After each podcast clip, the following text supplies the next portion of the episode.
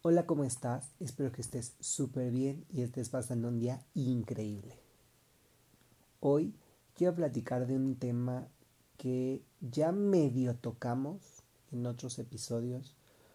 Ya sabemos qué es el sexo, qué es la sexualidad y cuáles son los procesos de la sexualidad. Y fue justamente en este tema de procesos de la sexualidad donde tocamos el tema del género lo dimos muy por encimita, pero hoy vamos a analizarlo a fondo. Personalmente es un tema que a mí me encanta, me gusta muchísimo porque eh, todos estamos dentro del género, del tema del género. No lo pensamos, no estamos conscientes de ello, pero directa o indirectamente estamos incursionando en este mundo. Y eh, tenemos muchísimo campo de explorar. O sea, tenemos el cisgénero y el transgénero, pero realmente como no nos ponemos a pensar en ello y no nos plantamos en este escenario de realidad, pues no sabemos qué onda. Si supiéramos por lo menos lo básico y que dijéramos, bueno, pues hay expresión de género, identidad de género, roles de género, pues bueno, otra cosa sería. Pero vamos a hablar de qué es el género, porque ya sabemos que es una construcción social, sí, pero hay otra definición que nos involucra otros aspectos que pueden ser los em, comportamientos, los culturales o los tratos psicológicos que son típicamente asociados a un sexo. Esto quiere decir que como eres hombre, se espera que hagas cosas de hombre, y como eres mujer se espera que hagas cosas de mujer. Antes decían hombres cabello corto y en oficina, mujeres cabello largo y en el hogar, atendiendo a los hijos. Ahora hay muchísimos hombres que tienen cabello largo y están en oficinas, hombres de cabello largo que están en casa eh, dando eh, mantenimiento al hogar, limpiando, cuidando a los hijos, demás, y hay mujeres de cabello largo en oficinas y hay mujeres de cabello corto en oficinas y hay unas que están cuidando el hogar, pero hay otras que salen a trabajar igual que como lo haría un hombre. Estos roles de género fueron eh, asociados en un principio para ser em, la regla básica para regir a la sociedad y sus comportamientos pero han ido evolucionando porque la sociedad es cambiante. Tenemos que antes decían que los hombres eran el sustento del hogar y tenían que llevar el dinero y las mujeres solo se tenían que ocupar de limpiar el hogar y de cuidar a los hijos. Pero esto se está cambiando radicalmente porque ya no es una tarea exclusiva de hombres, o exclusiva de mujeres el obtener dinero o el cuidar el hogar. Hemos cambiado, hemos evolucionado, estamos tratando de cambiar las reglas del juego porque es así como se debe de hacer. No podemos decir mujeres aquí y hombres allá porque todos tenemos la misma capacidad de hacer las mismas cosas.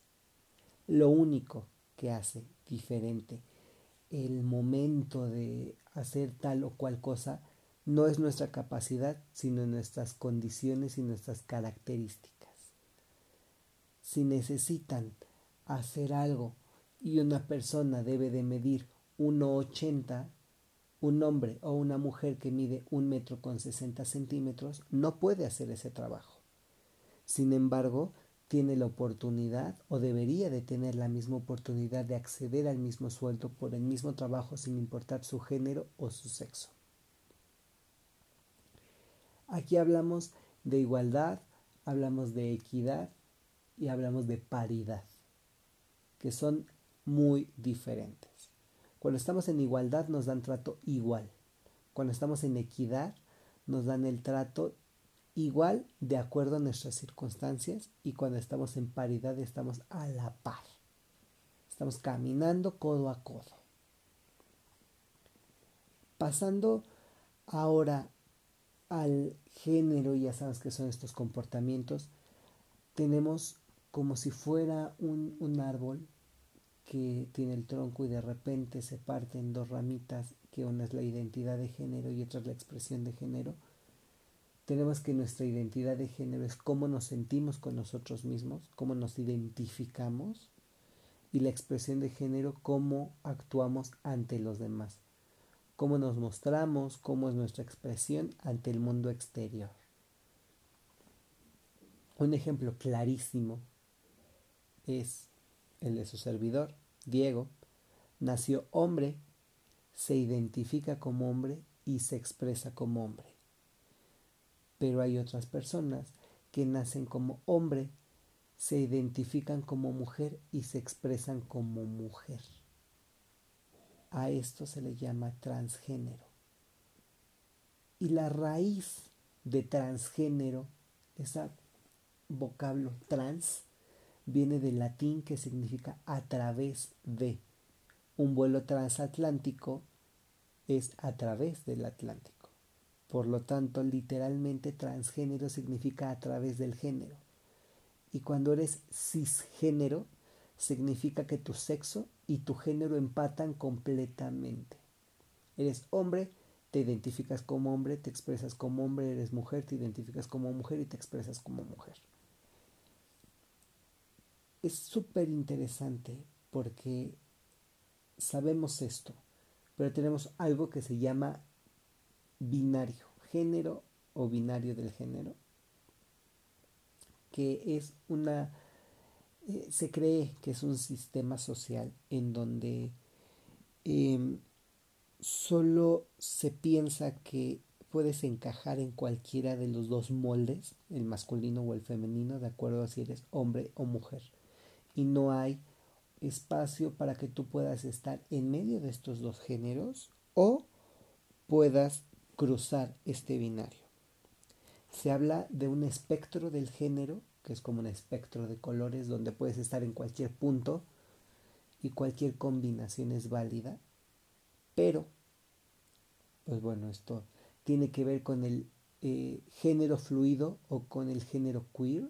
Cuando eres de género fluido es abres los ojos en la mañana y te sientes como hombre y te vistes como hombre, o te sientes como mujer y te vistes y te comportas como mujer.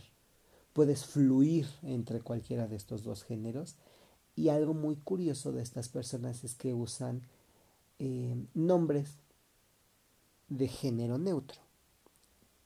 Alex, por ejemplo, Leo, cuando Leo a, lo mejor puede ser de eh, más de hombre, pero hay eh, Leonardo, Leonarda, Leonila, Leonel, hay varios nombres, pero Alex es uno de los más utilizados, Dani, donde no dices Daniel o Daniela, sino dices Dani, Alex, Leo, son nombres que por lo general utilizan las personas que son de género fluido. Y los eh, género queer que es los que no creen encajar en ninguna etiqueta. No me identifico como hombre, no me identifico como mujer, soy queer. Interesantísimo. Súper, súper interesantísimo. Pero ¿qué pasa cuando tenemos esta, em, este tabulador de lo masculino y lo femenino que ya teníamos eh, a lo mejor establecido que lo masculino era trabajar a lo mejor en una construcción y lo femenino podría ser eh, cocinar un pastelito donde el cocinar era muy femenino y la construcción era muy masculino.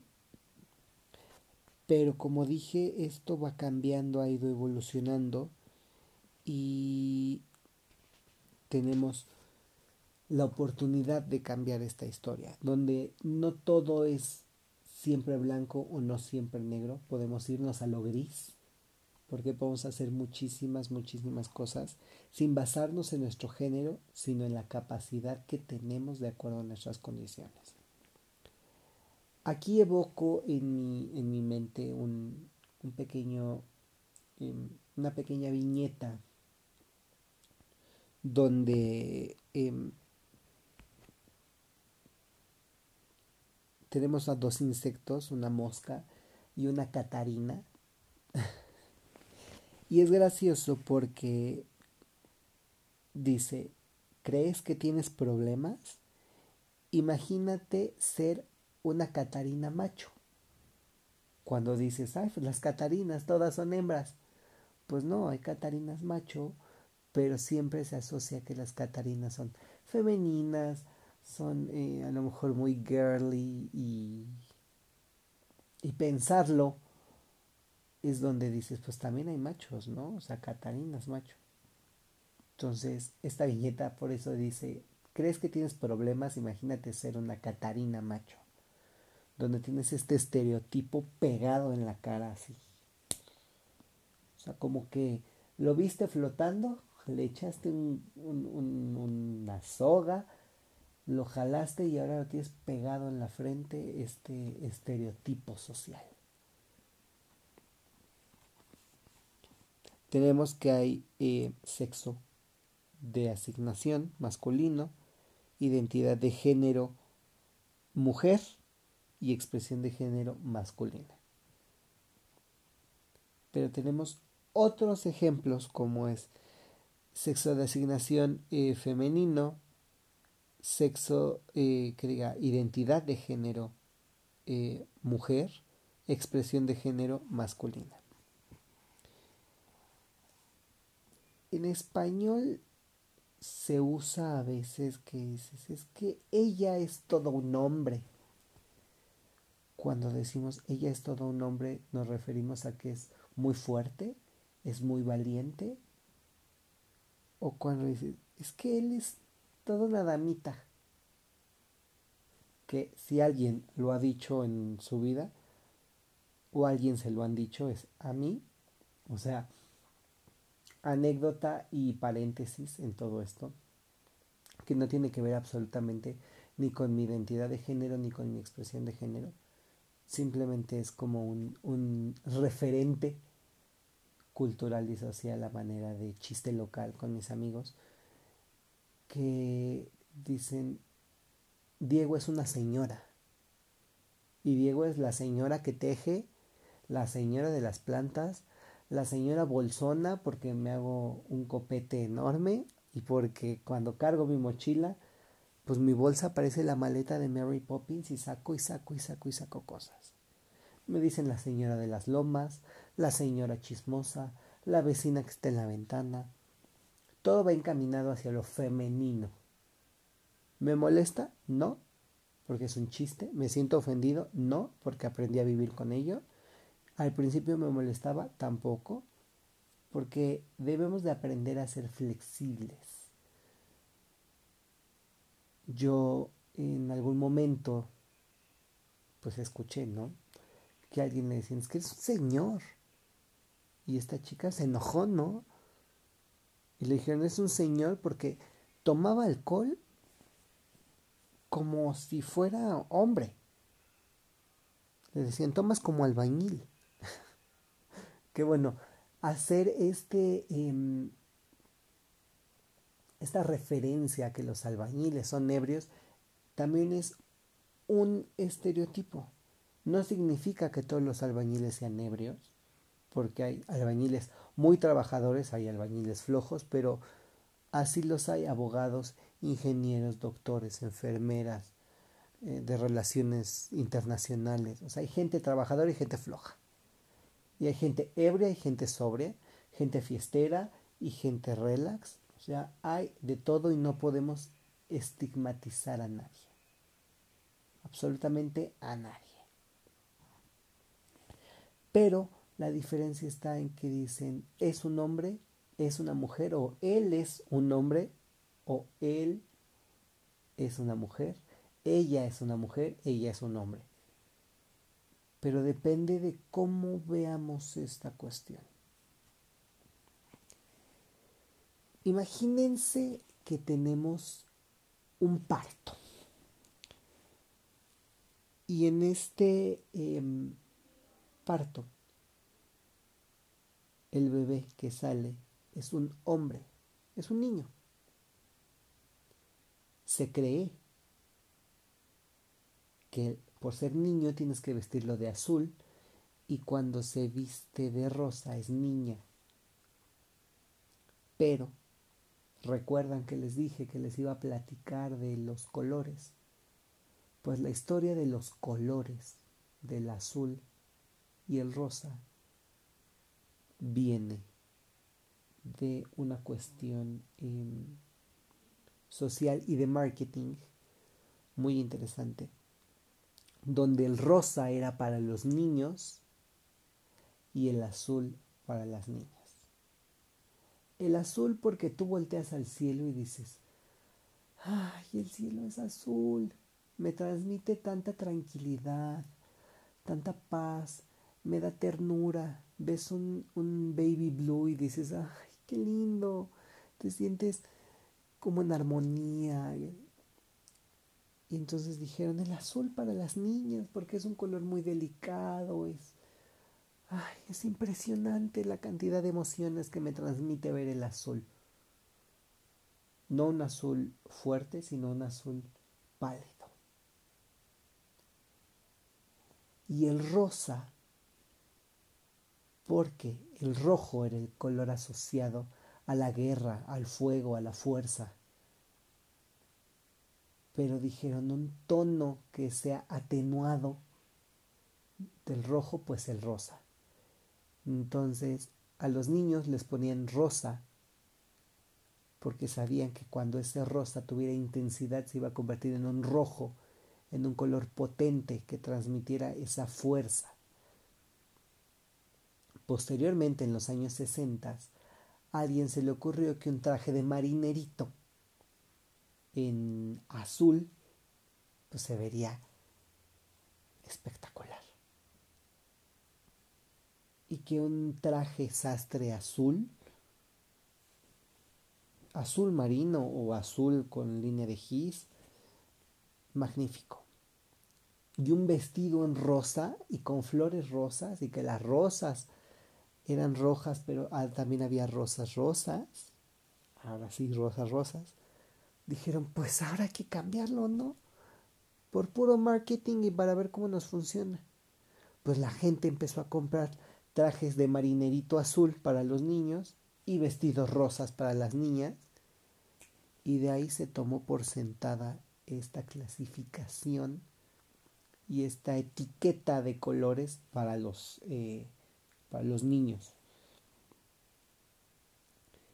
Y ahora es difícil que tú veas a un bebé y lo veas de azul y pienses que es una niña.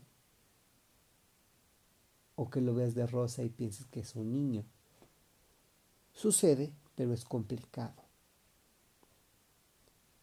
Hay una frase que me gusta mucho que dice, los colores no tienen género y yo tengo camisas azules y tengo camisas rosas.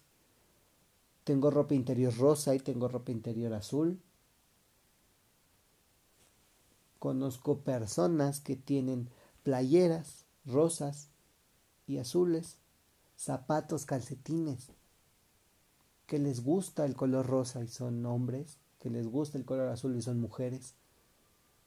Porque no significa que un color te vaya a definir bastante estereotipo cargamos con el color de piel, con el color de ojos, con la estatura, con la complexión física, como para que todavía un color te defina, te añada un peso más a tu historia de vida. Los colores en los bebés se utiliza prácticamente para no em, para no equivocarte porque cuando eres bebé tienes facciones tanto masculinas como femeninas.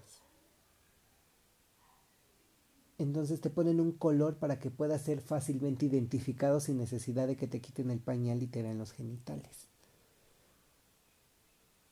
Y dicen que poner una etiqueta en el bebé o ponerle un suéter blanco o amarillo o verde o del color que sea y que diga es un niño Muchos lo asocian como ponerle a un perro una placa. Entonces te vas a un color y dices, ah, pues azul niño, rosa niña, y se acabó. Pero de aquí viene esta cuestión del transgénero donde tenemos que preguntar por los pronombres. Si estamos en inglés, hablando inglés, em, en Estados Unidos, en Canadá, en Inglaterra, en Australia, y conoces a alguien y no estás seguro de su identidad de género, siempre puedes preguntar, oye, ¿cuáles son tus pronombres? Y la gente, si es transgénero, está acostumbrada a eso, porque son estos pronombres los que les dan esta identidad y la mayor seguridad y certeza a la persona que está preguntando del género. Tenemos el he y el she, pero hay otros que utilizan el they para referirse a sí mismos. En México no decimos gramaticalmente su de él o su de ella, simplemente tenemos el su y es su coche, su casa, su hija, su mamá, su papá. No decimos su papá de ella, su coche de él. Pero sí podemos preguntar en español ¿Cuál es tu pronombre? ¿Él o ella? Porque entonces ya sabes que el decir ella, ella es Dani o él es Dani. Ella es Alex, él es Alex. Es súper válido, súper, súper válido preguntar y no, no nos metemos en broncas. Ahora, tenemos en libros y en toda esta eh, cuestión escrita e incluso hablada, que hay personas que dicen FTM o MTF. Y sin sonar muy técnico, es cuando haces la transición de un género a otro. FTM en inglés significa female to male, que es femenino a masculino, y MTF es masculine to feminine. Entonces, masculino a femenino. Cuando sabes que es M y que es F, cuando ves la T significa transición o tú, entonces ya sabes F a M, sabes que antes era mujer y se hizo hombre y cuando ves MTF es hombre a mujer. No hay más. A veces en el slang, en este vocabulario más coloquial, en lugar de poner una T, ponen un 2, porque el 2 en inglés su pronunciación to es igual a to de a o hacia, pero significa exactamente lo mismo. Cuando somos cisgénero, que ya sabemos que es cisgénero, es obvio que no representamos ninguno de estos problemas en nuestra vida porque la gente lo asume a simple vista. Te ven llegar con el cabello corto, saben que eres Diego y con una camisa y zapatos y dicen, hombre. Pero te llamas Renata, supongamos que es una cita, ¿no? De, de trabajo o te reúnes con amigos y llega el amigo del amigo y dice, va a venir mi amiga Renata. Y entonces la ves que llega y se viste con un vestido, pues dices mujer. Pero me ha sucedido que dicen, va a venir mi amiga que se llama Anita. Mm, perfecto y ves llegar a Anita y trae el cabello corto, está rapada de un lado, largo del otro, con camisa, con pantalón de mezclilla y botas. Y dices, Anita es muy rockera o Anita es una persona trans. Por lo general se asume que es una persona eh, rockera con un gusto de la moda diverso antes de llegar a pensar que es transgénero. Pero también sucede que dicen, va a venir mi amigo Héctor. Y ves a Héctor con el cabello largo y con una camisa rosa. Y dices, mm, a lo mejor Héctor es muy hippie, ¿no? Pero no significa que tengan un problema de identidad de género ni de expresión de género. Simplemente tenemos tan clavado este estereotipo, esto que debe de ser, o sea, el ser y el no ser. Tenemos la regla tan presente en nuestra cabeza que no admitimos a una mujer con cabello corto sin antes pensar o que es lesbiana o que es transgénero. Y a un hombre con cabello largo y usando rosa, dices, o es gay o es transgénero. No hay de dos. O sea, hay una tercera opción que es me gusta vestirme de esta forma y pueden ser homosexuales o heterosexuales, pero es algo que no le compete a una tercera persona. No esta discusión porque es la vida íntima, la vida personal, su vida privada. Si van a comer en un Vips o en un Tox y ves que llega esta persona, no te corresponde juzgar, no puedes cuestionar absolutamente nada, porque no están haciéndolo para tu aprobación. Cuando tienes a lo mejor más confianza y tu amigo te dice, oye, ¿me dejo el cabello largo? A lo mejor ahí sí puedes decir, no, pues es que te vas a ver medio raro, ¿no? Pero es una cuestión de gusto. Pero cuando se habla de trans tenemos que ser muy cuidadosos. Porque el salir del closet como una persona homosexual representa un problema muy grande. Pero el salir del closet como una persona trans supone un problema aún más grande. Porque tienes que cambiar muchísimas cosas, involucra tu identidad donde tienes que hacer un trámite, un juicio, y tienes que hacer un procedimiento psicológico y médico para hacer esta transición y reconocer el nuevo género, que de nuevo a lo mejor no tiene mucho, pero crear esta nueva identidad se vuelve un tanto complicada desde el nombre, desde los documentos oficiales, y bueno, puedes o no cambiarlo, ¿no? Pero un psicólogo es quien te dirá si estás o no preparado realmente para hacerlo.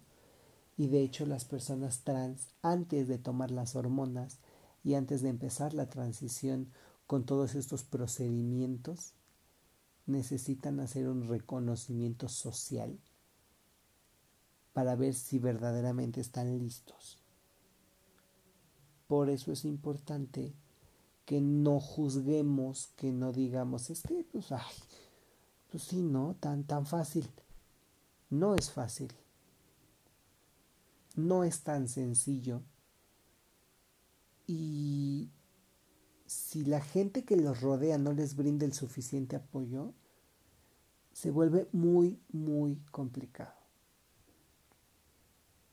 Yo fui un tiempo a estudiar esto a Nueva York y conviví con muchísimas personas trans que te relatan su experiencia y te dicen, es otro mundo.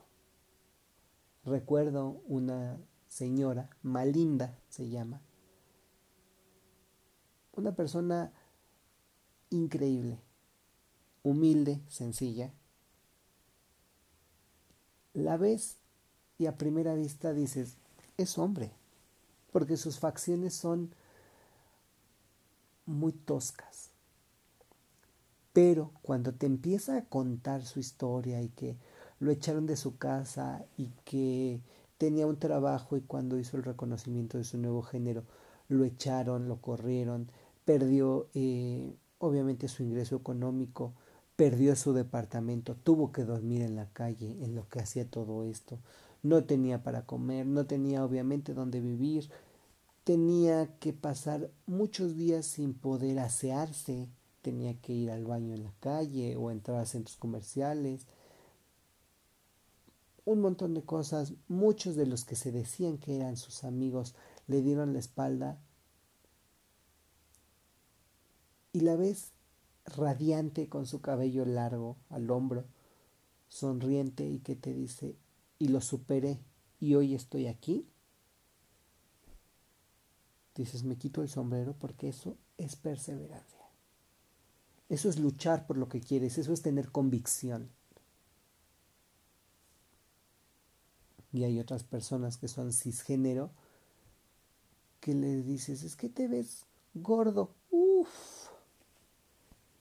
se les acaba el mundo.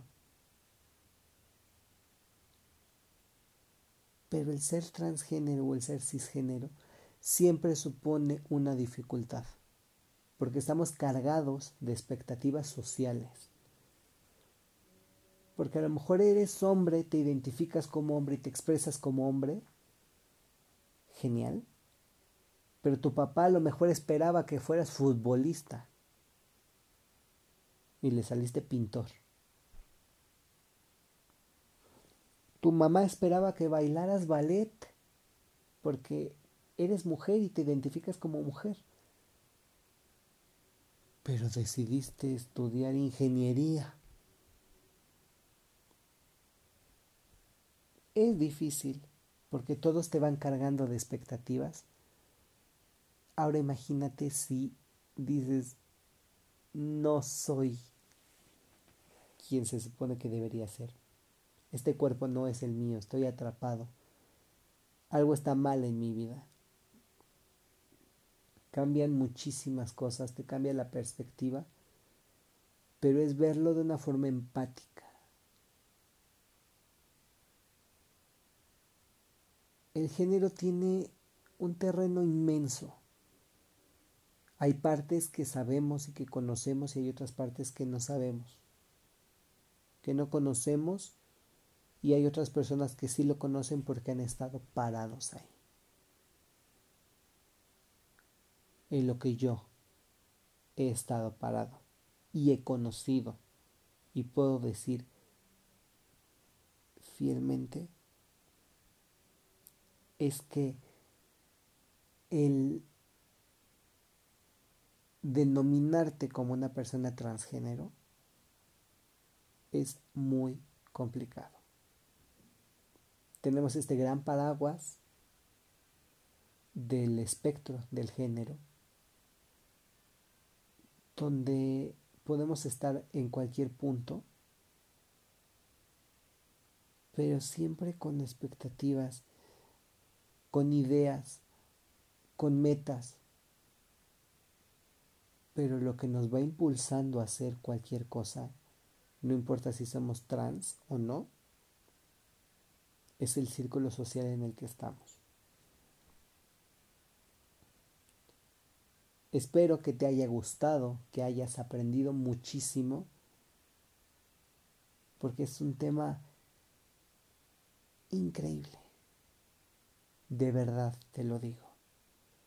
Tiene muchísima aplicación y el transgénero es aún más profundo. Pero eso corresponde hablarlo ya en transgénero. Ahorita hablamos de género, cisgénero y transgénero porque va englobado en uno solo, pero hablar de transgénero solito es meternos aún más. Y dicen meterse aún más a la boca del lobo. No es meterse a la boca del lobo, es aprender muchísimo más. Espero que te hayas divertido que te haya gustado esta historia, este paseo, este recorrido por el género y nos escuchamos en el próximo capítulo. Bye.